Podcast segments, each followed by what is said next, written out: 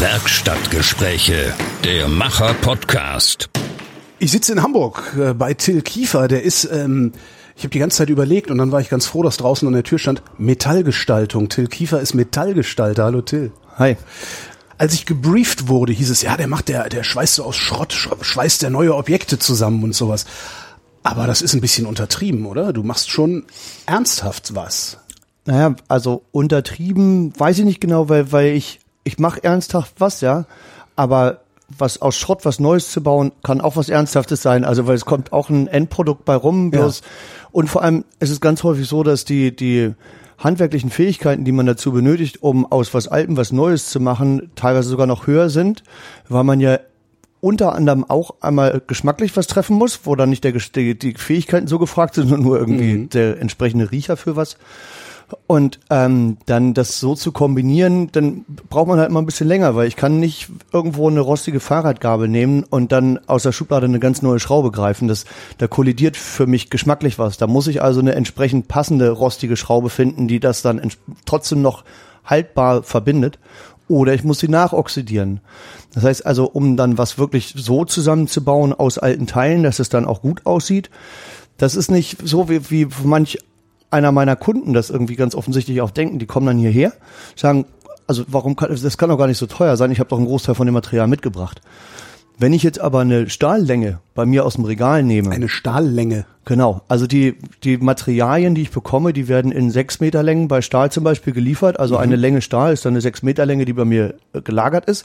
Und wenn ich die aus dem Regal nehme und ein bestimmtes Maß runterschneide, beispielsweise ich mache einen rechteckigen Winkel aus Winkelprofil oder einen rechteckigen Rahmen, dann kann ich das ja einfach zuschneiden, auf Gärung zuschneiden, mhm. in die Winkel setzen, miteinander verschweißen und ich bin ratzi fertig.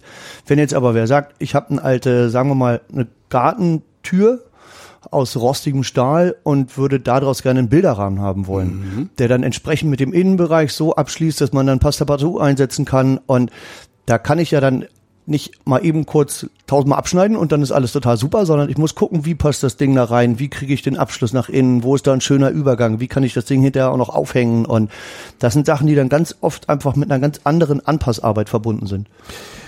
Die Produkte, die du machst, was sind das für Produkte? Ist das alles, was man aus Stahl machen kann? Weil du sagst jetzt ein Bilderrahmen. Na, was, also alles, was man aus Stahl machen kann, ist ja, ist ja relativ schwer zu definieren, was alles aus Stahl machbar ist. Es ist auf jeden Fall so, dass ich gerne querdenke, ja. gerne andere Sachen mache, heute manchmal noch nicht weiß, was ich morgen mache. Also sei denn, meine Bücher sind irgendwie voll. Aber es kann gut sein, dass irgendwer ankommt und ich merke, oh, das habe ich bisher noch nie aus Metall gebaut. Dann fange ich das jetzt mal an und baue das mal. Und es klingt total bekloppt, aber ich sage es immer mal wieder, wenn es was mit Metall ist, komm her und ich krieg's hin. Das heißt, ich baue Leuchten, Möbel, baue genauso gut Fahrradrahmen, Sonderanfertigungen, entfremde unheimlich gerne. Also ob es jetzt ein Sessel aus einem Ölfass ist oder ob es ein Sessel aus einer alten Badewanne ist, kann aber gut auch irgendwas mit Holzteilen sein, weil ich auch gerne mal Materialien so kombiniere, wie ich das für irgendwie gut und harmonisch empfinde. Mhm. Ähm, und dann mache ich ganz oft irgendwelche Sachen, die ich, ja, wie gerade gesagt, vorher nicht ahnen konnte. Gibt es Materialien, mit denen du nicht arbeiten würdest? Ähm, langes Schweigen. Ich, nein, ich glaube aktuell nicht, weil ich auch genauso mit Glasfaser mal arbeite, irgendwie mit Carbon. Da hatte ich dann allerdings Firmen, mit denen ich gerne und gut zusammenarbeite, schon seit vielen Jahren, die mich dann entsprechend unterstützen. Aber so rudimentäre Sachen in der Richtung kriege ich problemlos hin. Und genauso kann es aber auch mal ein Stein sein, den ich irgendwie als Leuchtenfuß benutze oder ein Holz, was mit einem entsprechenden Abstand zum Leuchtmittel auch mal irgendwo ein Schirm sein kann. Oder irgendwo, weil der Kunde Lust dazu hat, in einem Fahrrad als bestimmtes Element eingebaut wird. Also wenn jemand ein Fahrrad haben möchte, wo es einen Gepäckträger gibt, der dann irgendwie mit einer kleinen Holzbeplankung drin ist, dann muss ich nicht zwingend die Beplankung aus Holz äh, weggeben und das woanders machen lassen, sondern dafür habe ich dann auch meist schon mal die Mittel da. Zumindest wenn es Einzelanfertigungen sind und da es bei mir meist Einzelanfertigungen sind, müsste das funktionieren. Wenn jetzt einer 30 Mal die gleiche irgendwie Gepäckträgerauflagefläche haben möchte, dann werde ich ihm sagen, pass auf, mach eine Zeichnung und wir lassen es irgendwo fertigen und ja. damit bist du besser bedient. Die Produkte, die bei dir hinten rauskommen. nee, nee, ich meine, also meine Endprodukte. Ähm, also die, die Produkte, die du herstellst. Ja sind das benutzbare Produkte oder sind das Objekte? Also äh, machst du eher Kunst oder machst du eher Gebrauchsgegenstände? Also das mit diesem, ob ich eher Kunst mache, ist ähm, ganz oft das, wo ich drüber stolper, weil ich mich nicht als Künstler sehe. Ich Ja. sehe mich als Handwerker an, der durchaus natürlich sehr kreativ schafft, immer mal wieder. Notwendigerweise, weil du manchmal- kannst ja nicht die Teile auf, auf, auf Bestellung anfertigen lassen, sondern du musst ja nehmen, was da ist. Ich, ja, je nachdem. Also genau, ich muss schon meist nehmen, was da ist, aber es gibt auch manchmal einen Wunsch, wo wer sagt, ich hätte gern so grob das und das und dann gucke ich mal, wie ich das zusammenbekomme. Wenn gerade, wenn es irgendwelche alte Teile sind, früher ähm, war es auch häufiger mal so, dass ich mich einfach inspirativ für eine Stunde oder zwei irgendwo auf den Schrottplatz gesetzt habe, mich umgeguckt habe und dann zu den Leuten von da, die mich dann mittlerweile schon ganz gut kannten, gesagt habe, hier fisch mir mal das da raus, das da und das da, lad ein, ich muss was bauen. Und dann bin ich wieder dahin gefahren, haben drauf geguckt, so, ach, Mensch, wenn ich den Foto dann gezeigt habe, ach, das konnte man da draus machen, das ist ja spannend. Und deshalb, also sind ganz oft Gebrauchsgegenstände. Und wenn es, also ich meine, für mich ist selbst eine Leuchte eher ein Gebrauchsgegenstand. Wenn es dann hinterher als irgendwie ein Lichtobjekt oder als, naja, eine Lichtskulptur oder eine Skulptur, die zufällig leuchtet, Ja. angesehen wird, dann ist das im Sinne des, oder ist das im Auge des Betrachters. Aber ich würde meist sagen Gebrauchsgegenstände, ja. Also es funktioniert immer irgendwie hinterher irgendwas. Es hat einen Nutzen sozusagen. Ja, ich würde mal fast sagen schon. Also ich habe jetzt vor einiger Zeit angefangen, auch so aus Spaß ein bisschen zu schmieden, weil mich da ganz bestimmte Punkte tierisch dran interessiert haben. Und dann setze ich mich wieder mit einer komplett neuen Form der Metallverarbeitung auseinander und fuchs mich da rein und überlege, was für Parameter da entsprechend entscheidend sind, dass die Schneide irgendwie eine gute Schnittleistung hat und nicht nach drei, vier Mal irgendwie schneiden stumpf ist oder dass sie halt nicht zu dolle auf säurehaltige Lebensmittel wie Ananas oder irgendwelche ähm, Zwiebeln oder sowas reagieren, sondern dass das halt lebensmittelneutral ist. Und das sind so Sachen, wo ich dann wieder was schaffe, was Leute angucken und sagen, oh, das ist ja Kunst, aber es schneidet. Also insofern ist das wieder was, was irgendwo Nutzen hat. Welche Aspekte haben dich beim Schmieden so sehr interessiert, dass du gesagt hast, ich lerne jetzt Schmieden? Ich will unterschiedliche Metalle miteinander verbinden. Und zwar über Feuerverschweißen. Loch reinschraube durch. Genau, ja. es ist aber so, dass, dass ich Loch rein schraube durch. Es gibt eine Möglichkeit, wie man, also geht in Richtung Damast. Damast ist ja sowieso kein wirklich geschützter Begriff, sondern das heißt, über Feuer verschmieden unterschiedliche Metalle miteinander verschweißen und die jeweils vorteilhaften Materialeigenschaften entsprechend anzuwenden. Also was ganz Hartes mit was ganz Weichem, um jeweils die Aspekte so rauszuholen, dass du eine gute Schneide bekommst. Und bei mir äh, kommt noch was hinzu, was ich zurzeit noch nicht weiter verraten werde, was bei mir die fast einzigartige Maserung ausmacht. Deshalb will ich das machen. Das ist auch wieder nur was, ich will das machen, weil ich finde, dass es schön ist. Das heißt, ich bekomme bei dir die schönsten Damastmesser, die man. Äh, Nein, Schönheit ist Ansichtssache. ja. Das, also, ich finde sie toll. Es kann sein, dass der Nächste sie hässlich findet. Ich würde auch nie sagen, dass ich irgendwas toller mache als andere, sondern ich mache was so, dass meist meine Kunden damit sehr zufrieden sind und ich meist auch so weit zufrieden bin, wenn ich ehrlich zu mir selbst bin, denke ich, war schon ganz gut, das nächste Mal mache ich es besser. Aber das ist auch das, was ganz viel hier ausmacht. Ich will halt immer weiter lernen und deshalb setze ich mich ja an neue Sachen dran und deshalb habe ich auf einmal Lust zu schmieden. Und wenn ich eine auftragsfreie Zeit habe, dann nutze ich diese auftragsfreie Zeit meist, um, weil es schwer geht, nicht wirklich vorzuproduzieren, sondern mein Spektrum zu erweitern. Ich habe ähm, bei der letzten großen auftragsfreien Zeit, weil ich halt einfach Bock drauf hatte, bin ich hier durch die Werkstatt gegangen und da sind so die die erste etwas größere Runde von Leuchten aus äh, Fahrrad- und Motorradteilen entstanden. Da habe ich innerhalb von ein paar Wochen oder Monaten waren auf einmal, ich glaube, zwölf Leuchten fertig, die alle einzigartig sind und alle irgendwie sich in ganz vielen Punkten unterscheiden. Und ja, meist ist natürlich der Leuchtkopf oben entweder eine alte Motorradlampe oder eine alte Fahrradlampe. Aber danach ist es mal ein irgendwie ein Querlenker als Leuchtenarm. Das nächste Mal ist es also aus dem Auto. Dann ist vielleicht mal eine Autobremsscheibe als Fuß. Der nächste ist dann aber eine ähm, Gabelscheide, also ein Gabelbein als Leuchtenarm oder dann vielleicht eine Feststellschraube aus dem ähm, Sanitärbereich, was, wo man dann nochmal Teile an der Leuchte feststellen kann. Das ist einmal querbeet, einmal quer durchgefächert und möglichst mich selbst herausgefordert. Woher kommt das, dass du auftragsfreie Zeiten hast? Weil vorhin klang das so, als könntest du dich vor Aufträgen kaum retten. Komischerweise läuft das so in, in Phasen. Einmal war es zu Beginn so, dass ich dachte, prima, ich mache zwei ähm, Saisonvarianten und zwar baue ich im Winter, wenn es lange dunkel ist, Leuchten und im Sommer, wenn es schön hell ist, dann baue ich Fahrräder. Und so habe ich irgendwie zwei Saisonsachen, die sich gegenseitig abwechseln. Was aber dann erschwerend hinzukam, ist, ähm, also sind die Kunden. Also weil es tatsächlich dann die, klingt Die komisch, haben gestört. Ja? Klingt komisch, ist aber so, weil wenn ich ein Kunde, ähm, wenn er eine Anfrage hat und es heißt, du bitte bau so und so viel da und davon und ich halte mir die Zeit frei Ja. und nehme dann für einen gewissen Zeitraum keine Aufträge an, weil ich weiß, ich muss da was produzieren. Und dann sagt er irgendwie eine Woche oder zwei Wochen vor Auftragsbeginn ab. Ja. Dann stehen die anderen nicht mehr unbedingt in der Warteschlange. Dann kann ich die zwar nochmal durchtelefonieren, aber meist sind sie dann entweder woanders oder kommen dann sowieso später nochmal wieder. Und genau durch sowas kann dann eine auftragsfreie Zeit entstehen. Passiert das oft, dass Kunden Aufträge wieder absagen? Nee, nicht wirklich oft. Ähm, aber es kann halt durchaus mal passieren. Manchmal ist es auch so, dass ich erst einen Auftrag annehme und ihn dann wieder abgebe. Weil ich, ähm, neulich gab es was, wo ich, ich bin eingetragener Rahmen- und Gabelbauer im Zweiradmechanikerhandwerk. Das heißt, wenn es zwei Räder hat oder auch wenn es E-Bikes sind mit drei Rädern, dann darf ich das bauen. Wenn es ein Kfz ist, dann darf ich das nicht bauen. Ähm, ich bin kein Karosseriebaumeister.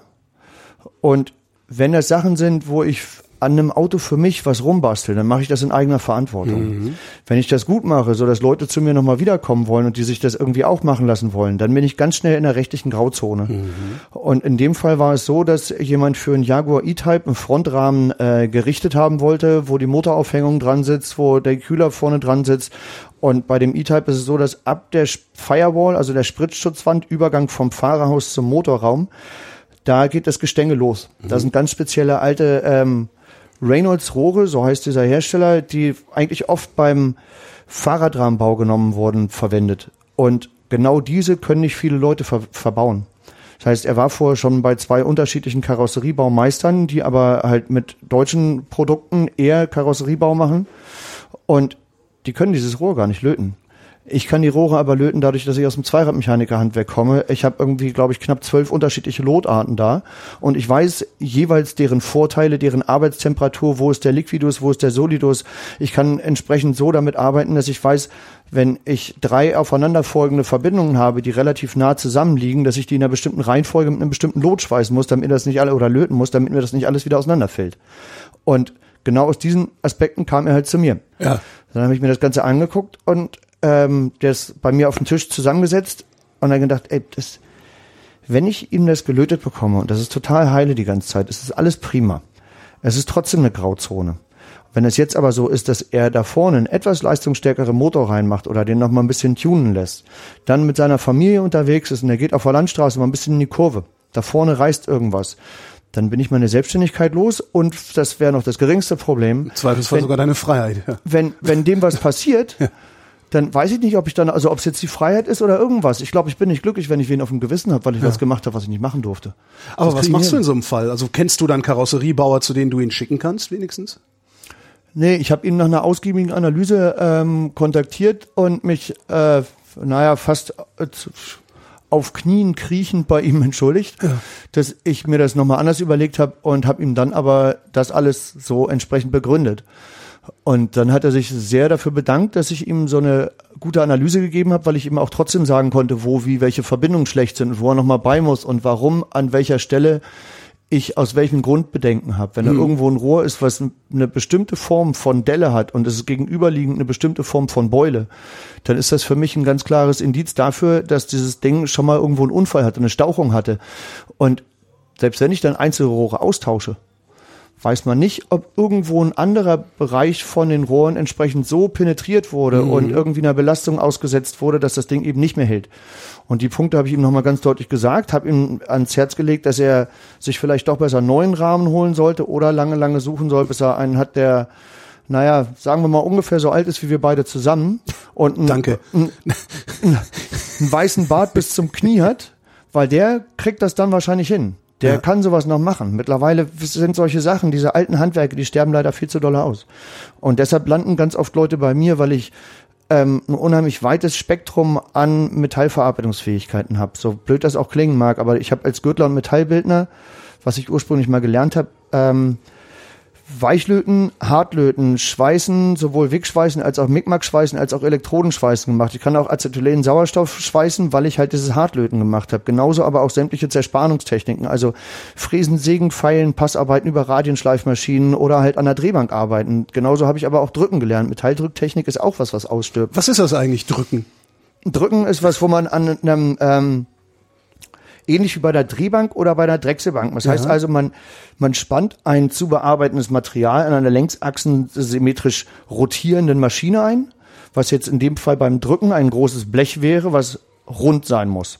Das Ganze wird soweit über Minimalspannung erstmal auf der Pressform zentriert, dann dreht sich das da ganz, ja doch relativ schnell und dann gibt es sogenannte Drückstähle, die man mittels also man hat so eine Schürze um und zusätzlich noch so ein Gurtsystem, wo man dann den riesigen Drehstahl einspannen kann, damit man größere Hebelkräfte hat. Dann gibt's eine Auflagefläche in der Nähe vom Werkstück, was dann äh, nutzt, um den Hebel gut ansetzen zu können. Und dann drückt man mit einem härteren Metall auf ein weicheres Metallstück, was dann langsam an eine darunterliegende Holzform angelegt wird. Also es wird das Blech gedrückt, das wird in Das heißt, Form das, gedrückt. Ich würde da, das würde ich zum Beispiel benutzen, um Schüsseln herzustellen. Zum Beispiel, ja. Okay. Mhm. Da gibt's auch sehr, sehr faszinierende Videos äh, aus asiatischen Ländern, wo Leute innerhalb von kürzester Zeit große silberne Teegefäße machen und an riesigen Maschinen stehen und die drücken das zur Seite, als wäre es Butter. Da ist dann meist irgend so ein großer Rübezahl vorne und irgendein kleiner Wicht, der im Hintergrund hilft und hinterher sind die mit wahnsinnigen Sachen unheimlich schnell fertig. So, du hast also Gürtler und Drückler, Drü Gürtler und Drücker gelernt. Auch Nee, ich habe Gürtler und Metallbildner gelernt, Gürtler, beziehungsweise Metallbildner. Gürtler ist der, die eigentliche Berufsbezeichnung, Metallbildner ist die neue Berufsbezeichnung. Und ich habe halt für mich Metallgestaltung draus gemacht, weil ich halt nicht nur die Fähigkeiten des Gürtlers oder Metallbildners anwende, sondern naja, Metall gestalte. Daraus kann man sich mehr vorstellen, als wenn ich jetzt Gürtler ranschreibe, weil dann denken die meisten, ich mache Gürtel und ich habe gar nichts mit Gürteln zu tun. Also klar, ursprünglich ja, aber dann halt die Gürtel schnallen Ja, und nicht das ja. Leder. Wie kommst du denn von diesem Ausbildungsberuf hierhin jetzt diese Werkstatt zu haben? Also wie ist da dein Werdegang? Das Weil war- normal ist das ja nicht, Weiß ich nicht, ob oder? das Da geht man normal doch ist. eigentlich irgendwie in die Indu- Industrie, äh, ist ordentlich festangestellt und Ja, in die Industrie und ordentlich festangestellt, das war mir aber schon früh klar, dass das für mich, egal in welchem Bereich ich tätig werde, nichts sein wird. warum? Ähm, weil ich, also erstens mal bin ich am liebsten mein eigener Chef und zweitens mal heißt Industrie für mich gleichzeitig Masse. Und ich möchte individuelle Anfertigung machen, möchte mit meiner Familie, meiner Frau und mit meiner Werkstatt so weit glücklich und gesund sein, dass was von mir übrig bleibt, dass was zum Leben übrig bleibt und dass wir irgendwie einigermaßen gesund sind. Also das heißt, dass wir so weit über die Runden kommen.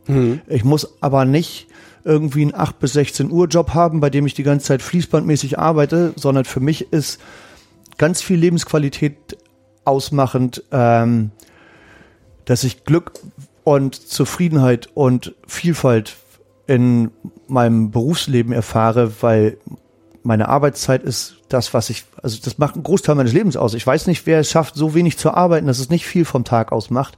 Aber wenn ich acht Stunden am Tag arbeite und das jetzt nicht unbedingt viel und aber vielleicht auch nur 16 Stunden wach bin, dann habe ich ja noch mal eine halbe Stunde vorne und hinten vielleicht auch noch als Arbeitszeit und will dann vielleicht noch mal ein bisschen im Badezimmer verbringen oder noch mal was mit in, und dann wird die Zeit immer kürzer, in der ich dann noch mein Glück erfahren kann. Ja. Und natürlich kann ich das mit Frauen und Kindern. Aber in der Werkstatt, gerade in so einer, wie ich sie hier mir geschaffen habe, da werde ich halt glücklicher, als wenn, ich hoffe, dass für irgendwelche Leute, die bei einem Supermarkt an der Kasse sitzen und da kassieren, dass sie da auch glücklich werden. Und für die Leute, die bei einem großen Metallverarbeitungskonzern arbeiten und Platten auf eine Kantbank packen und die dann hinterher in tausendfach gleicher Ausführung wieder rausholen, wenn die glücklich sind, das können sie gerne machen. Für mich war es klar, dass ich, und das ging ganz früh los, ich habe Was heißt ganz, wie alt bist du? Wann ging das los? ich bin äh, 42 Okay. und bin jetzt im 16. Jahr der Selbstständigkeit, Mhm. habe aber mit 18 zu Weihnachten mal wieder was Persönliches verschenken wollen und habe mir dann ganz viel Fertigfassungen und Papier und Kunststoff und sonst was geholt Mhm. und auf einmal waren schwuppdiwupp Leuchtens fertig. Ich habe irgendwie für Cousine, Cousin, Mama, Papa ganz viele unterschiedliche Lampen gebaut und war ein, zwei Jahre davor war ich für, ja, für zwei Jahre im Innenausbau tätig als Praktikant, weil ich schulmäßig so ein paar unterschiedliche Umwege gegangen bin. Und ähm, habe dann ab dem Punkt, wo diese Leuchten so gut funktionierten, war bei mir nochmal wieder ein weiterer Wandel. Das heißt, ich habe Schule abgebrochen, war dann Snowboardlehrer zwischendurch für vier Winter und habe dann drei bis sechs Monate im Schnee unterrichtet mhm. und kam mit so viel Geld aus dem Schnee zurück, dass ich den Sommer über irgendwie machen konnte, was ich wollte. Habe ein bisschen Leuchten gebaut und parallel natürlich geguckt, wie es bei mir schulisch und ausbildungsmäßig weitergeht. Dann habe ich, ähm, es lief die ganze Zeit mit den ja, Lampenbauen ganz gut, aber manche von diesen bestimmten Bauteilen und Verbindungsmöglichkeiten und sowas, die, die gab es halt so nicht zu kaufen. Die musste ich irgendwie versuchen selber zu machen. Und dann ist mir glücklicherweise in einem Skigebiet was aufgefallen, nämlich ich habe irgendwelche 40-jährigen Langzeitstudenten dabei beobachtet, wie sie abends mit ihren Skilehrerjacken losziehen und das immer noch total spannend finden, irgendwelche jungen Skihasen abzugreifen. Was dann für mich war so, danke, tschüss, so will ich hier enden. Ich ähm, mache dann mal noch mal ganz schnell irgendwie Ausbildung und Zivi und weiß der Geier bin dann von Braunschweig nach Hamburg gegangen und habe als Quereinsteiger die Ausbildung angefangen und hatte zu dem Zeitpunkt mein Fachabi und konnte somit die Ausbildung zweimal verkürzen. Einmal, mhm. weil ich zwei Monate später angefangen habe und dann nach dem ersten Blockunterricht das erste Lehrjahr übersprungen habe und so war ich nach 22 Monaten Ausbildungszeit fertig. War dann noch ein halbes Jahr in dem Betrieb, in dem ich gelernt habe und mein Chef wusste schon, als er mich aufgenommen hat, dass ich sehr schnell Flügge werde. Dann ist in dem letzten halben Jahr nach Ausbildungsende gab es ein paar einschneidende Erlebnisse und ähm, woraufhin ich mir was Gutes tun musste. Dann habe ich mhm. mir, also mein mein Vater ist gestorben, meine Mutter ist äh, von meinem Ursprungsheimatort weggezogen in ein anderes Land. Meine damalige Freundin hat sich von mir getrennt, meine gute Freundin von mir hat auch eine Mutter verloren und das war so, oh jetzt ich äh, komplette Boden weggezogen, ne? Und jetzt irgendwo festhalten. Ja. Dann habe ich mir ein Fahrrad gekauft und habe an diesem Fahrrad lauter Teile angebaut, die es vorher in der Form noch nicht gab. Und dachte ich, ja prima, das geht ja ganz gut von der Hand. Also hast du ja jetzt auch was, was du im Sommer machen kannst. Gut, dann Chefchen, tschüss. Dann ähm, kam durch den Tod meines Vaters kam ein ganz kleiner Erbe und von diesem kleinen Erbe konnte ich mir den Start in meine Selbstständigkeit leisten. Das wo, wollte ich wo, nämlich fragen, weil was hier an Werkzeug hängt, das ist ja wofür ich ihm ja auch bis, billig, bis ja. heute dankbar ja, bin und das auch in regelmäßigen Abständen ganz klar ähm, in irgendeine Richtung sage, wenn es nicht nur ganz dolle in mich reingefühlt ist. Ja. Und ähm, ja, die Basis von dem, womit ich angefangen habe, das ist noch relativ überschaubar. Das war bloß dann so, dass ich jedes Mal, wenn ein Auftrag entweder einigermaßen lukrativ war oder der Auftrag was war, wo, den ich machen wollte, aber mit den Maschinen, die ich da habe, nicht ausführen konnte, habe ich überlegt, wie groß ist der Auftrag, wie hoch ist das Volumen, ist vielleicht noch Platz für, in dem einen Fall war es, ich habe ein Stahlpodest gebaut für ein großes, namenhaftes äh, Hotel in der Schweiz, was im Eingangsportal vom Flughafen, äh, des, also vom Flughafenhotel und da fliegt ein, ist ein Vorderteil von einem Flugzeug mhm. im Foyer. Und das ist dann die, die, die Wellness Area die hängt oben schwebend und das, dieser Cockpit-Bereich, das ist alles, da habe ich eine, zwei große, zweimal sechs Meter Podeste gebaut, die entsprechend von diesem GFK-Menschen, von dem ich vorhin schon mal sprach, so bearbeitet wurden, dass die dann von dieser nachgebachten Flugzeughülle ummantelt ähm, so sind, dass man durch die kleinen Bullaugen runtergucken kann ins Foyer. Und das ist dann einfach was, wo ich mir in dem Fall, weil ich Bock hatte, das zu machen, habe ich mir dafür die Säge gekauft. Ja. Und woraufhin ich das dann machen konnte. Meine Werkstatt war dafür eigentlich noch ein bisschen zu klein, aber nachdem ich mitbekommen habe, was es für entsprechende Toleranzen gibt bei einer Stahlverarbeitung in der Größe, wurde das Ganze hinterher einfach TÜV geprüft und abgenommen und dann funktioniert sowas halt auch. Und so entsteht dann auch ein beachtlicher Maschinenpark irgendwann. Weil für die Rahmen, die ich machen will für die Fahrradrahmen, habe ich die erste Zeit, wie das auch immer noch ganz viele machen. Gerade bei so dünnwandigen Rohren kann man es gut machen, ein bisschen mit der Pfeile, ein bisschen mit dem Druckluftstabschleifer langgehen und dann ist alles gut. Wenn man aber gerade ein paar Aufträge hatte und mal wieder ein bisschen investieren sollte, weil sonst Vaterstaat sowieso ein bisschen mehr haben möchte, ähm, dann kauft man sich halt mal kurz eine Radienschleifmaschine, wo man gerade genau den Winkel einstellen kann, wo man vorne eine Anpressrolle wählt, die genau dem entsprechenden gewünschten Rohdurchmesser entspricht und fährt dran und dann ist man innerhalb von 20 Sekunden fertig statt innerhalb von 20 Minuten. So ein Auftrag wie dieses Ding in der Schweiz, wie, wie hat der dich gefunden? Tja, ich habe keine Ahnung. Es ist, also, ja schon, weil ich, ich habe halt mit dieser GfK-Firma schon vorher ein bisschen zu tun gehabt. Aber lustigerweise ist es so, wie schon erwähnt, ich bin im 16. Jahr. Und es gibt Leute, die finden das, was ich mache, nicht so schlecht. Und die erzählen es dann anderen Leuten weiter. Ja. Und dann landen die anderen auch irgendwann bei mir. Und das ist, glaube ich, das, was bei mir am meisten funktioniert, weil diese ganzen neuen Medien, diese ganzen unterschiedlichen Plattformen, die werden von mir nicht wirklich genutzt. Ich bin bei ein oder zwei von, ja, eigentlich nur bei einer Social Media Plattform, wo ich immer mal wieder so ein bisschen was mache. Aber meine Internetseite habe ich, glaube ich, seit zweieinhalb Jahren oder länger nicht aufgefrischt. Ich habe bei mir auch bei meiner Social Media Seite nicht wirklich noch großartig was. Da gibt's mal hier, mal da ein Foto, weil ich bin nicht derjenige, der irgendwie was gebaut hat, abfotografiert und postet, sondern eher derjenige, der bastelt, das nächste bastelt, das nächste bastelt und hinterher denkt, oh, gar kein Foto gemacht. Aber dann kommt irgendwer vorbei und sagt, ich habe gehört, du machst das und das. Sag mal, kannst du das und das für mich vielleicht machen? Ja, klar, probiere ich aus. Und so kommen die Leute eher zu mir. Ich habe für eine, sagen wir mal, einen weltweit agierenden, namenhaften Autohersteller mhm. habe ich vor mittlerweile sieben Jahren, habe ich neun unterschiedliche Kinderspiel- und Spaßfahrzeuge gebaut, die es so in der Form vorher noch nicht gab. Und das ist dann irgendwie beispielsweise sind zwei Einräder nebeneinander so verbunden, dass sie ein kleines Stützrad nach hinten haben. Man fährt aber zu zweit da drauf nebeneinander. Das ist das sogenannte Teambike. Mhm. Wenn wir zusammen gleichmäßig pedalieren, fahren wir geradeaus. Sobald einer ein bisschen doller tritt, wird die Kurve eingeleitet. Wenn der eine vorwärts und der andere rückwärts tritt, dann kann man auf der Stelle sich drehen. Mhm. Und das sind, ähm, da, da ist durch einen Zufall ist ähm, ein Architekt und Designer aus der damaligen Nachbarfirma der hat bei mir angerufen, hätte, ich habe hier gerade eine Anfrage von so lustigen äh, Fahrzeugen und würde darüber gerne mal mit dir sprechen. Kann ich mal vorbeikommen? Ja, kam vorbei. Und dann bereitet er diese, naja, mehr oder weniger dilettantischen Skizzen aus, die ich teilweise auch selber ungefähr in der Qualität hinbekommen hätte. Und bei manchen Sachen haben sich dann irgendwelche Grafiker und Designer ein bisschen Gedanken gemacht, wo ich nur denke, schade, hättet ihr euch sparen können. Das haut von der Ergonomie nicht hin. Wenn du ein Fahrzeug bauen willst, dann muss man da auch mit den Füßen an die Pedale kommen und solche Sachen. Ähm, zumindest habe ich mir die dann alle angeguckt und dann fragte er mich, ob ich mir vorstellen könnte, eins oder zwei davon zu bauen. Und es hat mal ungefähr 15 bis 20 Sekunden gedauert und ich habe gesagt, ja, alle. Okay, prima, dann bist du unser Mann, leg los. Und dann ging das, war das ein Auftrag über ein halbes Jahr, wo ich mit bis zu sieben Suppis hier beschäftigt war und wir haben unglaublich tolle Fahrzeuge gemacht und haben jeweils die Funktionsmuster und dann die teilweise in zweifacher Auflage bestellten Endprodukte gefertigt, die aber eigentlich auch als Prototypen liefen. Und dann gab es leider mit dem großen Konzern ein paar Komplikationen, weil mir dann hinterher Sachen aufgebrummt wurden, die vorher so nicht abgemacht waren, mhm. weil mir das bisher nicht bewusst war, dass ein Prototyp und ein Einzelstück äh, ein komplettes Benutzerhandbuch braucht, was für handwerklich unbegabte Menschen es ermöglicht, das Fahrzeug komplett zu demontieren und wieder neu aufzubauen.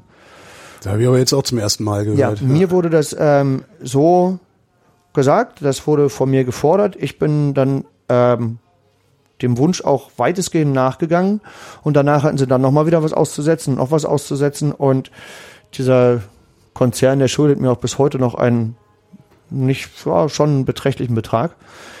Ich habe aber gar keine Lust, mich damit weiter auseinanderzusetzen, hm. weil ich, ich war bei der Handwerkskammer und zahle ja auch nicht umsonst irgendwie meine Beiträge und die haben nur gesagt, wenn sie Lust haben, sich für die nächsten zwei Jahre mit einem Weltkonzern anzulegen und dann hinterher vielleicht, vielleicht doch die Anwaltskosten zu zahlen, weil die haben ganze Etagen, die werden gegen sie angehen und da werden wir auch als Handwerkskammer, selbst wenn wir ihnen drei gute Anwälte zur Seite stellen, nicht gegen anstenkern können.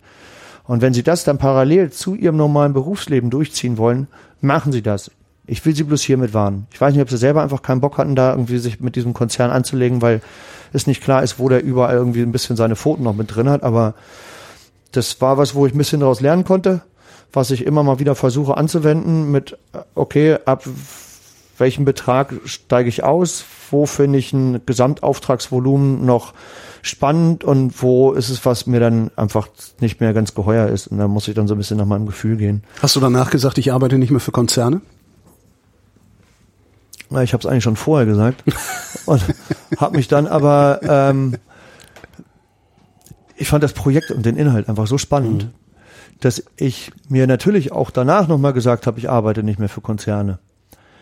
Wenn aber da wieder sowas Spannendes ankommt und ich durch irgendein blödes, mir bisher noch nicht bekanntes Gefühl denke, oh ja, das ist spannend, das mache ich, dann hänge ich da wieder drin. Ich, ich, weiß, dass ich da nicht anders kann. Ja. Weil es halt einfach das, wenn die Herausforderung das ist, was für mich im Vordergrund steht, dann bin ich da halt irgendwie dabei. Ich mache jetzt gerade auch ein Projekt, wo ich, ich bin da seit drei Jahren dabei und mal mehr, mal weniger. Und das ist eigentlich was, wo ich, ja, jetzt, wir, wir bauen gerade ein Schwerlast-Dreirad. Prototyp Nummer vier baue ich jetzt gerade. Prototyp Nummer drei hat nochmal ganz kurz wer anders versucht zu bauen. Und jetzt sind sie wieder bei mir gelandet. Ich erhofft mir auch da irgendwie immer mal wieder ein bisschen zügigeres Vorankommen, weil da hängen viele Leute dahinter, ist jetzt nicht ein riesiger Konzern, ist aber soweit eine Genossenschaft, dass mhm. viele unterschiedliche Leute ents entsprechend ihr Go geben müssen und es müssen viele unterschiedliche Geschmäcker oder was auch immer so weit abgedeckt werden, dass man denkt, oh ja, das kann funktionieren. Und das ist was, wo ich immer mal wieder zwischendurch denke, ach, vielleicht wird's doch noch was. Und dann bin ich da doch wieder dabei. Wenn ich aber irgendwelchen Freunden, Bekannten oder einer Familie von dem aktuell laufenden Auftrag erzähle, dann sagen die meist, ach, du machst immer noch mit denen? Hm. Schade, also ja. Und ich glaube aber einfach an, an das Gute da drin ja. und da dran und will das auch noch für einen überschaubaren Zeitraum weitermachen. Und dann, dass, wenn, wenn das deren Baby so weit vorbereitet ist, dass ich das guten Gewissens aus den Händen geben kann, dann kann ich das machen. Ich bring's nicht übers Herz, denen jetzt zu sagen, wisst ihr was, Mach doch einen Scheiß alleine. Fass mir an die Füße. Ja. Ich äh, kann ihm ja, sucht euch wen anders. Ich weiß, dass wir so schnell da nicht wen anders finden werden. Das ist, wir haben da sowas zusammen angefangen, dass das, was wir da gerade bauen und entwickeln, davon, es gibt, sagen wir jetzt mal, wenn man im Umkreis von 500 Kilometern guckt, wird es da nicht wen geben, der sowohl die Erfahrung als auch die Lizenzierung hat, das zu machen. Entweder man ist ein guter Fahrradrahmenbauer und könnte sofort diese ganzen Verbindungen machen hm. und dürfte sie auch machen, oder man ist irgendwie ein Frickler aus einer Hinterhofwerkstatt, der aber nicht diesen Rahmen wirklich auf die Straße bringen dürfte. Und wenn der das dann macht, dann gefährdet die Firma irgendwie ihre eigene Sicherheit. Bei mir ist es so, dass ich einfach über meine Versicherungen so weit abgedeckt bin, dass das alles erlaubt ist und dass ich das alles machen darf. In den Anfangszeiten meiner Selbstständigkeit, da ähm, habe ich nicht zum Fahren geeignete Kunstobjekte gebaut, mhm. die aussahen wie Fahrräder, die aber entsprechend als nicht zum Fahren geeignete Kunstobjekte so weit deklariert waren, dass wenn meinem Kunden dieses Fahrzeug geklaut wurde und der Dieb damit verunglückt, er mir nicht ans Bein mhm. pinkeln kann, weil ich habe ein nicht zum Fahren geeignetes ja. Kunstobjekt gebaut. Wie die Radios früher, mit denen man Polizeifunk hören konnte, ne, in den 80ern. Ja. Es gibt so, so Grauzonen, genau. ist halt irgendwie Nur zum so Betrieb im Ausland zugelassen. Ja, ja. Genau. Und da bin ich jetzt zum Glück seit einem ganzen Weilchen raus. Mhm. Bin jetzt seit, keine Ahnung, ich glaube neun Jahren, zehn Jahren, irgendwas in dem Dreh, bin ich auch wirklich eingetragener Rahmen- und Gabelbauer. Weil das man kann das mit so ein paar Sachen machen, aber nicht, wenn es wirklich, wenn da größere Leute dahinter hängen oder halt einfach teilweise auch Leben aufs Spiel gesetzt wird. Ja, vor allen Dingen auch, wenn du es ernsthaft betreiben willst, oder du willst ja davon leben, was du hier ja. tust. Also ist ja, ist ja kein und, Hobby. Ne? Genau, und wenn jetzt, es gibt immer mal wieder irgendwie Freunde und Bekannte oder teilweise auch ganz Unbekannte. Ich kam jetzt neulich, kam wer bei mir an und hat gemeint, er hätte ein total tolles Projekt und möchte ein Fahrrad bauen und ob er das nicht bei mir zusammen mit mir in der Werkstatt machen könnte. Wenn ich, wir bilden aus. Ja, und genau das, äh, weder will ich das, noch darf ich das, mhm. weil auch da gibt's, ich bin hier Einzelkämpfer. Mhm. Ich darf keine Eingestell Angestellten nehmen. Ich müsste meinen Betrieb dafür komplett äh, überarbeiten und das, ich brauche einen Blendvorhang um meinen Schweißtisch. Ich brauche eine Zuluft und eine Abluft in einer ganz anderen Form, als wenn ich mein mir selbst, äh, mich selbst diesem Risiko auszusetzen. Mhm. Wenn ich einen Auszubildenden habe, dann habe ich für den eine Verantwortung. Und da muss bei jeder Maschine Not aus sein. Und es gibt so ein paar Sachen, die müssen da erfüllt werden. Und ähm, dafür, dass ich ich habe zu Beginn, bevor ich das wusste, hatte ich auch ein, zwei Praktikanten, die waren ja auch glücklich und zufrieden. Und ich baue auch hier manchmal, so wie vorhin ja auch bei diesem anderen Projekt erzählt, gerne mit anderen Leuten zusammen hier. Mhm. Das Lastenfahrrad, das ich zurzeit fahre, das, da habe ich vier Stück von gebaut. Mit Freunden und Bekannten von mir haben wir die zusammen gebaut und entwickelt. So funktioniert's. Aber wenn irgendein mir unbekannter Mensch ankommt und der möchte ganz gerne was gebastelt haben und am besten selber dann noch mitmachen, ich hatte das schon, dass wir irgendwie, ich habe angefangen, irgendwie mit dem was zu machen und bekomme dann mit, Glücklicherweise war das innerhalb der ersten zwei, drei Stunden, dass er eigentlich von mir nur mein Know-how haben möchte und dann selber anfangen möchte, Rahmen zu bauen und wollte nur so ein paar kleine Tipps. Und dann wollte er auch schon wieder weg und ähm, ich baue mir doch nicht meine eigene Konkurrenz auf. Abgesehen davon, dass mein Spektrum der äh, Fertigungstechniken und der, der, der Endprodukte so groß und so weit gefächert ist, dass ich, wenn dann nur für einzelne Sparten Konkurrenten mir irgendwie hochziehen würde. Und wenn es ein Freund von mir ist, der hinterher was besser kann als vorher und damit dann was anfangen kann und Geld verdienen kann, ist es toll.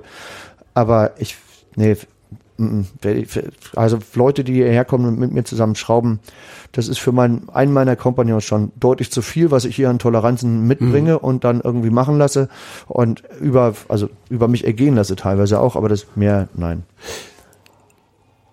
Warum konstruierst du neue Lastenräder? Gibt's nicht schon genug Lastenräder? Was, also was, was, was ist an deinen Lastenrädern besser als an denen, die ich so im Laden kaufen kann? Ähm, besser ist auch wieder so eine Frage. Es ist halt, es gibt bei Lastenfahrrädern, le- leider, wir, wir bauen ja jetzt schon seit drei Jahren an diesen Dingen. Das heißt, innerhalb der letzten drei Jahre ist unheimlich viel passiert. Das ist das, was ich auch meinem aktuellen Kunden immer wieder sehr, sehr deutlich versuche zu sagen, dass wir, wenn wir nicht mal langsam die Hacken in Teer jagen, sind sie alle an uns vorbeigerannt. Ja. Und diese großen Konzerne, die da dahinter hängen, und das sind ja auch ganz oft irgendwelche Automobilkonzerne, die sowieso ähm, sich, die haben große Planungsbüros, die hängen einfach mit, die haben so viele Angestellte, die, dann da läuft die Kohle gerade ganz gut. Super, Jungs, könnt ihr euch mal bitte für das nächste halbe Jahr nur mit der Entwicklung von einem dreirädrigen Lastenfahrrad auseinandersetzen?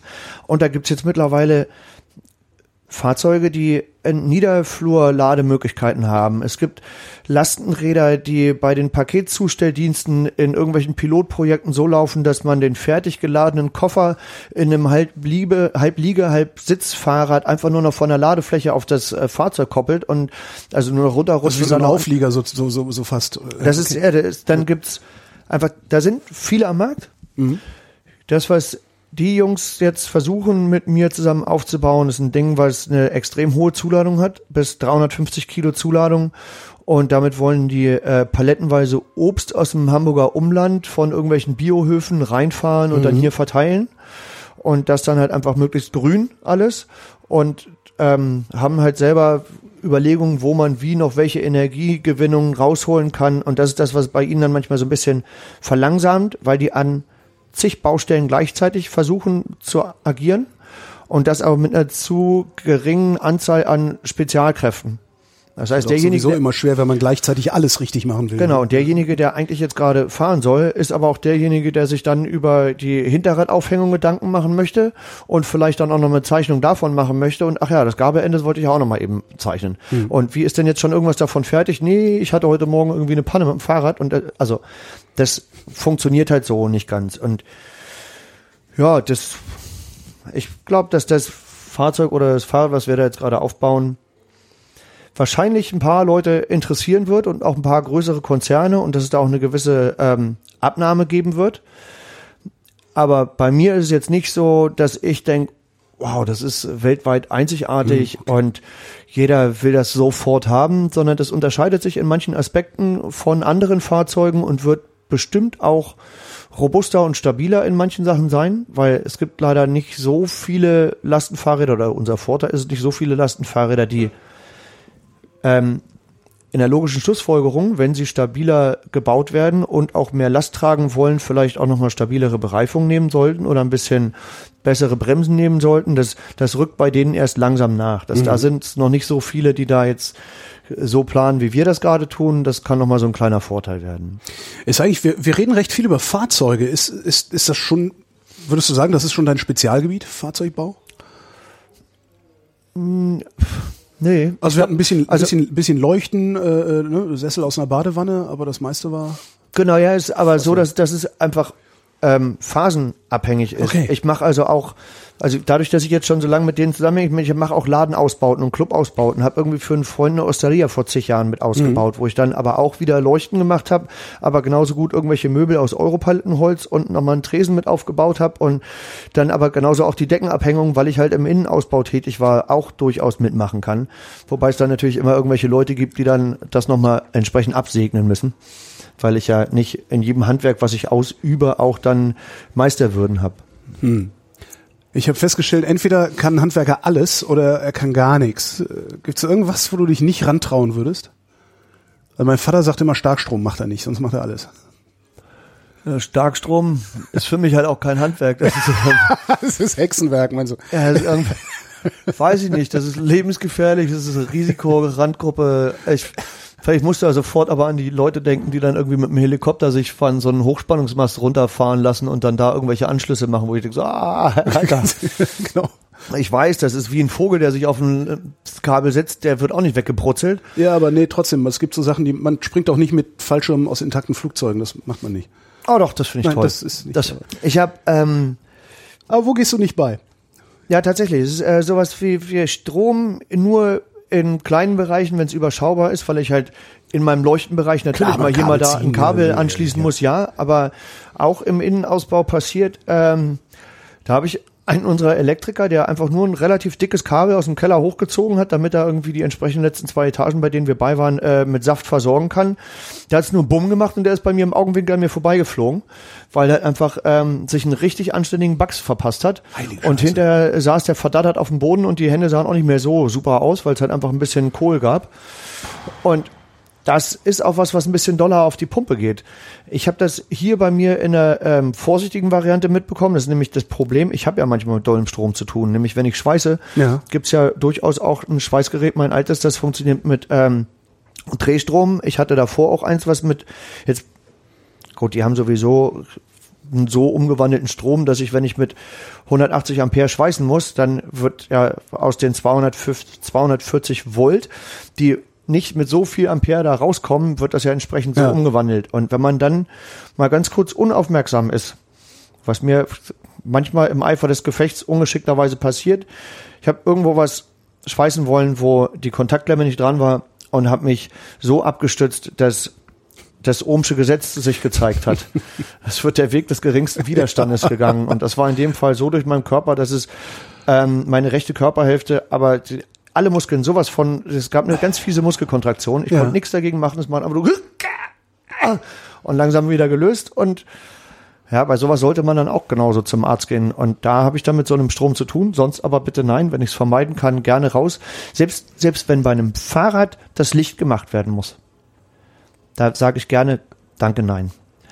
Wenn ich eine normale Leuchte baue, kein Problem. Aber das ist so simpel. Wenn es nur ein Kabel von A nach B, da muss zwischendurch die Masse dran gegeben werden. Jetzt habe ich aber ein Fahrrad komplett neu aufgebaut, was irgendwie dann nochmal, ich darf ja nur den Probeaufbau machen, das finale Montieren muss dann entsprechend ein Fahrradladen machen, weil ich darf nur Fahrradrahmen bauen, Fahrräder aber nicht zusammenbauen. Okay. Das heißt also, ich mache einen Probeaufbau, Funktionsmuster oder irgendwas, aber genau für diesen Fall ist es so, dass ich diese frisch lackierten Teile miteinander verbinde. Ich brauche nur an einer kleinen Stelle nicht den Lack so weit durchhaben, dass die Masse durchwandern kann. Und schon fließt das nicht mehr. Wenn ich aber jetzt irgendwie zehn Verbindungen von vorne nach hinten habe, über Schutzblech auf Rahmen und nochmal wieder zurück und da ist noch ein Gepäckträger dazwischen, dann gibt's relativ viele Stellen, wo es dann hinken könnte. Also gehe ich einmal mit dem Kabel außen drum rum, denke, läuft das denn überhaupt? Es läuft, prima, jetzt muss ich ja nur mit dem Kabel durchgehen. Ja, Kustepuchen. Das ist, also, ja, Strom mag ich nicht so. Ansonsten, ich mache halt nicht so viel mit Stein, aber wenn Stein vorkommt, es ist, ja, es gibt nicht viele Werkstoffe, wo ich jetzt sage, so, oh, will ich nicht. Also, wenn Freunde von mir irgendwo im Ausland ein Haus aufbauen und da muss was gemacht werden, mache ich auch alles. Also ob ich jetzt eine, eine Mauer setze oder irgendwie eine Tür einbaue oder einen Sturz irgendwo, das ist, das ist Wumpe. Also ich bin Leib- und Seele-Handwerker und ähm, habe sehr viel Spaß am Lernen. Wie ist denn eigentlich die, also abgesehen von den Aufträgen, die jetzt kommen, ein Kunde, der sagt, ich brauche irgendwas, ein Fahrrad oder, oder einen Rahmen oder sonst was, die Ideenfindung, da bist du voller Ideen und suchst dir dann dein Zeug zusammen oder Ja. kommen, kommen die Materialien zu dir und äh, in dem Moment entsteht dann eine Idee? Ähm, beides, ja. Also das ist sowohl als auch. Das gibt durchaus auch mal eine Variante, wo ich im Urlaub unterwegs bin und am Strand lang spaziere und ich sehe irgendeine Form und die gefällt mir und dazu fällt mir was komplett äh, Sinn und Zweckentfremdendes ein, was unbedingt gebaut werden soll. Und dann komme ich zurück und fange an, das zu bauen. Dann gibt's die Momente, wo ich einfach merke, oh, Mensch, der Kiefer, er hat auch schon wieder hier Sachen rumfliegen. Ich bin einer von denjenigen, die nicht ganz schnell wegschmeißen und dann sagen, warte mal, Das, ist noch gut. das kann noch ein Weilchen hier lagern. Ja. Und ich bin aber auch genau derjenige, der dann, wenn ein Kunde ankommt, zu hören bekommt, warte mal, ich glaube, ich habe da noch was. Und dann gehe ich nämlich irgendwo in meine Katakomben und wühl irgendwo was raus, wo ich vor 20 Jahren ein altes Drückteil, was ich auf dem Schrott gefunden habe, was irgendwo ein Einfüllstutzen werden sollte für was ganz anderes. Das kann dann auf einmal als Radabdeckung, Leuchtenschirm, Trockenhaube, Fußbad für Hund oder sonst was agieren. Das ist ganz oft so, ja, ich gehe rum und dann sprießen die Ideen. Es gibt auch Sachen, wo mir häufiger schon Leute gesagt haben, mach da doch was draus. Das, damit kannst du richtig Kohle machen. Lass, such dir irgendwie einen Betrieb, der für einen schmalen Taler dir da 20 bis 50.000 Stück von produziert, dann wirst, brauchst du noch ein entsprechendes Marketing dafür und dann ist die Sache geritzt. Ja, ich bin mir dessen bei dem einen oder anderen Produkt durchaus bewusst. Aber da habe ich dann nicht viel von. Ich weiß, ich gebe das weg und ich habe da ein bisschen Geld von. Ich, aber das Geld ist nicht das, was mich glücklich macht, sondern zu bauen, zu planen, zu entwickeln, an neue Grenzen zu stoßen und die zu überwinden. Das ist das, was mich glücklich macht. Ich will nicht meine Zeit damit verplempern, was auszuprobieren, was dann vielleicht später mal. Mhm. Und ich weiß, dass es über kurz oder lang das eine oder andere Mal auch noch so kommen wird und auch kommen sollte, weil wenn ich mal ein bisschen älter bin und ich weiß, dass irgendwie so eine ganz gemütliche, regelmäßige Kohle durch eine gute Idee, wie ich die vor ein paar Jahren hatte, irgendwie in die Kasse gespült wird, ist es ja auch nicht unbedingt das Schlechteste. Nö. Ich habe aber, also ich bin auch mit solchen Sachen halt einfach auch schon übel auf die Fresse geflogen. Ich habe äh, ein Fahrrad entwickelt, auch wieder, ja, Fahrrad, ist auch schon einige Jahre her. Ähm, Funktionsmuster, danach äh, Prototyp weiterentwickeln eins und zwei. Dann hat mir der Typ mit Handschlag und hundertprozentiger Sicherheit und leider aber nicht schriftlich, sondern auf Vertrauen aufbauend zugesagt, dass die nächsten zehn ähm, definitiv von mir noch gefertigt werden mhm. sollen und danach sehen wir mal weiter. Und dann meinte ich, Vorsicht, ey, wenn du abziehst mit dem Ding, wenn ich dich nicht finde, wirst du von einem Karma irgendwann sowas von gedingst, das wird dir noch schwindelig werden bei. Ähm, er war aus den Augen und fast aus dem Sinn. Dann wurde ich äh, zu der Eurobike eingeladen. Das mhm. ist Europas größte Fahrradmesse.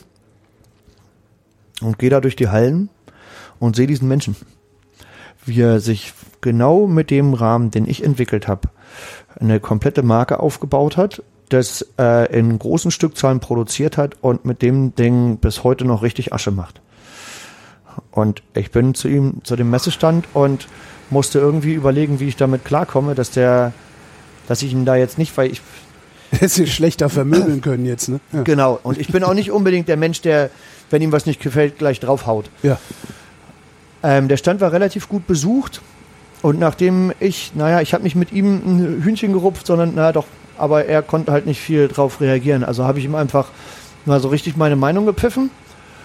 Und danach war der Stand auch leer, weil sich Leute da ein bisschen unwohl gefühlt haben. Ja, weil sie, ich meine, die haben die Situation mitbekommen und die haben auch, das war deutlich zu hören, mitbekommen, dass der Mensch da, der da gerade was verkaufen will, vielleicht ein schlechter Geschäftspartner ist. Mist gebaut hat ja. und man weiß nicht, ob der nicht vielleicht nochmal so einen Mist bauen wird. Was war das gerade für ein Geräusch? Das war gerade mein Kompressor. Das ah. heißt hinten bei uns, ich, ich brauche ganz oft Druckluft. Ja für sämtliche von meinen Werkzeugen ja. und naja, der Kompressor geht dann an, wenn man nicht damit rechnet. Auch gerne, wenn man gerade ganz schnell mal irgendwie mal kurz hinten in die Nasszelle möchte und sein Geschäft erledigen möchte und ganz kurz irgendwo verträumt ist, dann schießt er einen sowas von wach. Das, das ähm, ja, ja, das lässt sich nicht vermeiden. Hier gibt's in der Werkstatt immer mal wieder irgendwelche Geräusche. Äh, dieser Fahrertyp, den gibt's noch, ne? Also der verkauft weiter deinen Rahmen. Mhm, ja.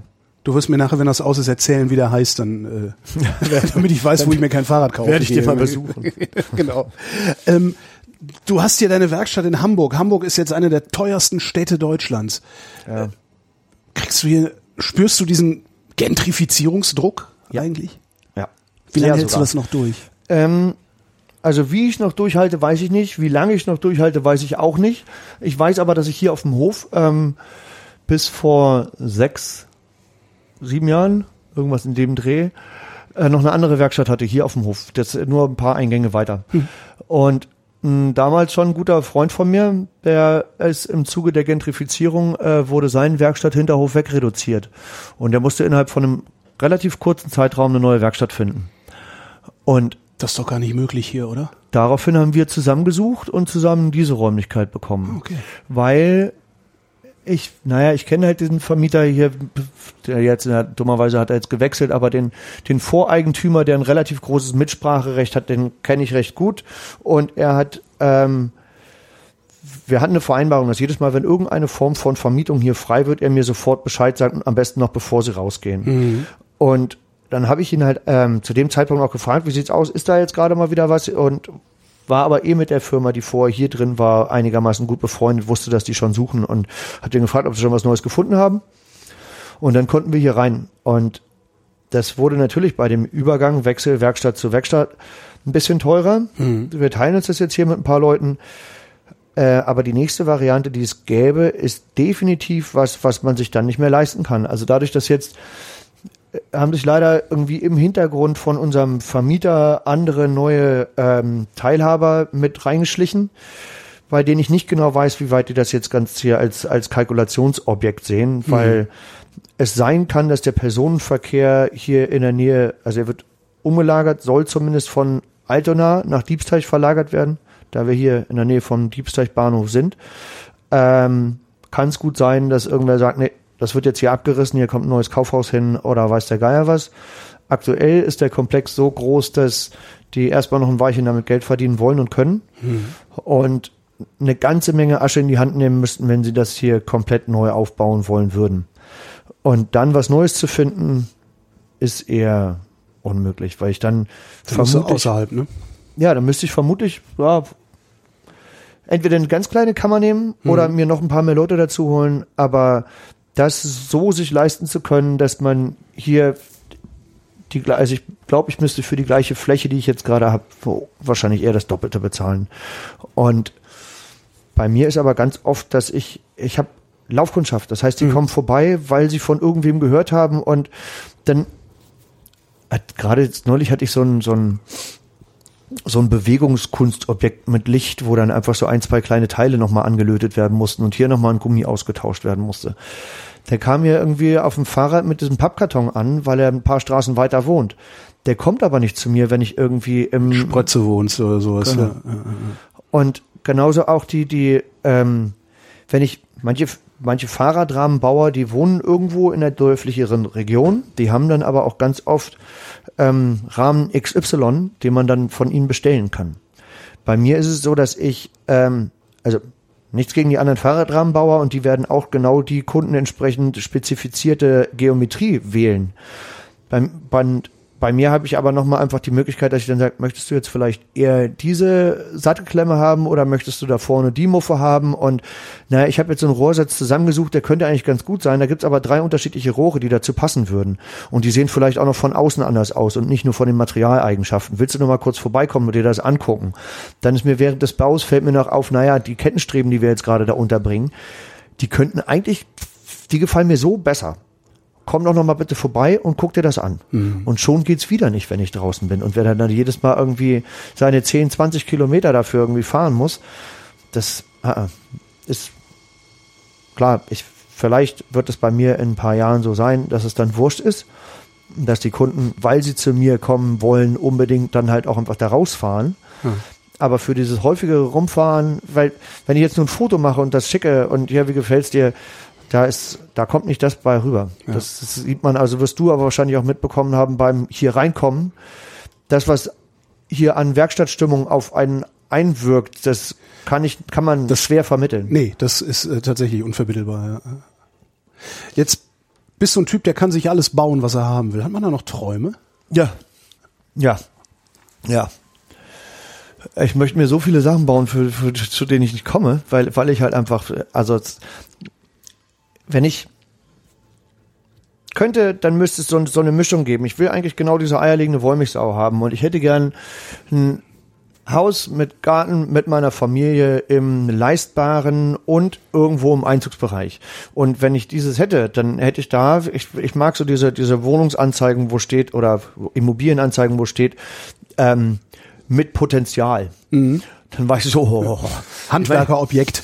ja, ich, ich habe ich hab einen Großteil meiner Kindheit in einem, ähm, mit meiner Mutter in einem von ihrem, von ihr geplanten und ausgebauten Dachwohnung gelebt. Also sie hat sich einfach einen Dachboden gekauft und hat das Ding dann ausbauen lassen nach ihren Wünschen. Und dadurch habe ich auch schon ganz klar mitbekommen, dass man ganz viel machen kann, wenn man wirklich dolle will und sich mal so ein bisschen den Allerwertesten aufreißt. Das, und deshalb gibt's bei mir natürlich noch ganz viele Wünsche und viele von den Wünschen, die der, da bin ich mir überhaupt noch gar nicht bewusst, dass ich sie haben werde. Aber ich bin noch lange nicht am Ende. Und ich, es ist nicht so, dass ich denke, ach, alles, alles irgendwie ausgereizt. Und ich bin auch nicht der Mensch, der sagt, irgendwie kenne ich schon, habe ich schon. Auch wenn ich viele Sachen schon gemacht habe, will ich trotzdem mehr von den jeweiligen Sachen wissen. Ob es jetzt das Schmieden ist, was ich vorhin kurz mhm. angerissen habe, da gibt's ja noch ganz viele Sachen. Oder ob es jetzt, das ist total wurscht, wenn ich ein Auto mit ausbaue und da soll irgendwo ein Bett hinten rein oder irgendwas, dann gibt's wieder was, wo ich an eine neue Herausforderung stoße. Weil das nächste Mal möchte ich das Bett vielleicht zum Klappen machen oder zum Teleskopieren. Und dann kann man unter dem Bett vielleicht irgendwie noch die komplette Küche nach hinten rausziehen. Und schon hat man aus einem ganz kompakten Fahrzeug irgendwie ein riesiges Wohnmobil gemacht. Und das ist, das ist, eigentlich haben wie schon an ein, zwei Ecken jetzt vielleicht mitbekommen, bei mir gibt's nicht so schnell irgendwo ein Ende sondern das, das geht immer weiter, immer weiter. Da gibt's irgendwelche Sachen, da kann man entweder nochmal optimieren oder nochmal ganz anders drüber nachdenken. Und wenn nicht das geht, geht nicht vielleicht das auch. Und dann probiert man doch das nochmal aus. Das ist, wenn ein Produkt entwickelt werden soll, dann fängt's an, mich selber auch manchmal zu nerven, vor allem wenn ich da mit Kunden zusammen das Gespräch habe und dann sagt der eine, man könnte doch auch so, dann sage ich noch, man könnte auch so. Und dann, man Können könnte das Logo so, man, größer machen? Man könnte so viel, aber man könnte auch irgendwie mal langsam Entscheidungen treffen und vorwärts kommen. Also das, und sonst ist es aber ganz oft bei mir, dass ich denke, naja, also hier nochmal das anders ausprobieren und da nochmal das anders ausprobieren. Ich meine, dieser Ausbau hier, das, das haben wir ja auch alles selber gemacht. Dann sind wir irgendwo auf den Schrott gefahren und haben irgendwelche alten, einfach verglasten Holzrahmenfenster bekommen und das mit irgendwo ein paar Palettenhölzern, die wir auseinandergenommen haben und sowas in der Art dann so zu bauen, dass es so sich da einpasst, ist wieder eine neue Herausforderung, die aber nicht so groß ist, weil sie ja einfach nur eine Ausübung von den schon bisher gelernten handwerklichen Fähigkeiten bloß auf einen anderen Anwendungsbereich umgemünzt ist. Und das ist dann für mich so eine Herausforderung und auch was, wo ich dann denke, das wird halt nie ein Ende haben, aber trotzdem teilweise was, was kalkulierbar ist. Also ja, ich bei diesen Fahrzeugen, die ich vorher nicht gebaut habe, dann weiß ich ja, okay, eine Schweißnaht in der und der Länge könnte so und so viel, so und so lang dauern und dann irgendwie eine Passarbeit ungefähr so und das dann miteinander zu kombinieren, am Ende kommt irgendwie Endprodukt XY raus. Ist für mich bisher total neu, aber kann ich ungefähr überlegen, dass, mhm. ja, und schon wieder ist was Neues da. Das, also, nee, Ende, nee, es, ein Film hat vielleicht ein Ende und ein Leben irgendwann mal, aber bis dahin gibt's, nee. Till Kiefer, vielen Dank. Sehr gerne.